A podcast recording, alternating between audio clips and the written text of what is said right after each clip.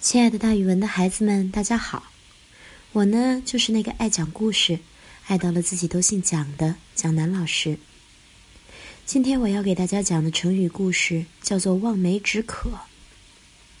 望梅止渴的原意是梅子很酸，人只要想吃梅子，就会流口水。那口水流多了，就觉得不渴了。后来比喻愿望无法实现。就用空想来安慰自己。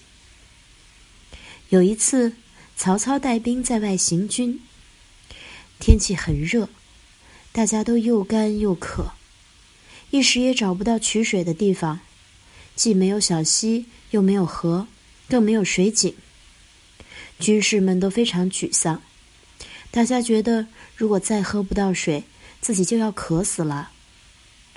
于是。曹操想了一个非常妙的办法，他骗军士们说：“前面呀有个大大的梅子林，梅子都成熟了，又甜又酸，是可以解渴的。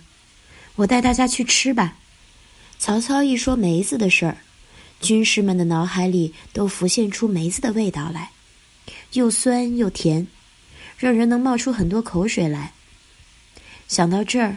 军士们的感觉就像吃到了梅子一样，果然嘴里有很多的口水冒出来。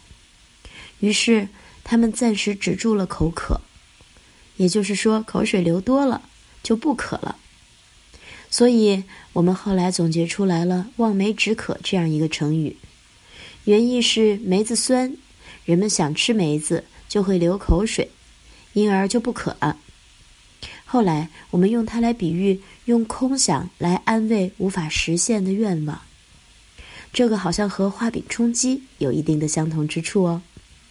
好了，孩子们，今天的成语故事就给大家讲到这儿，咱们明天见。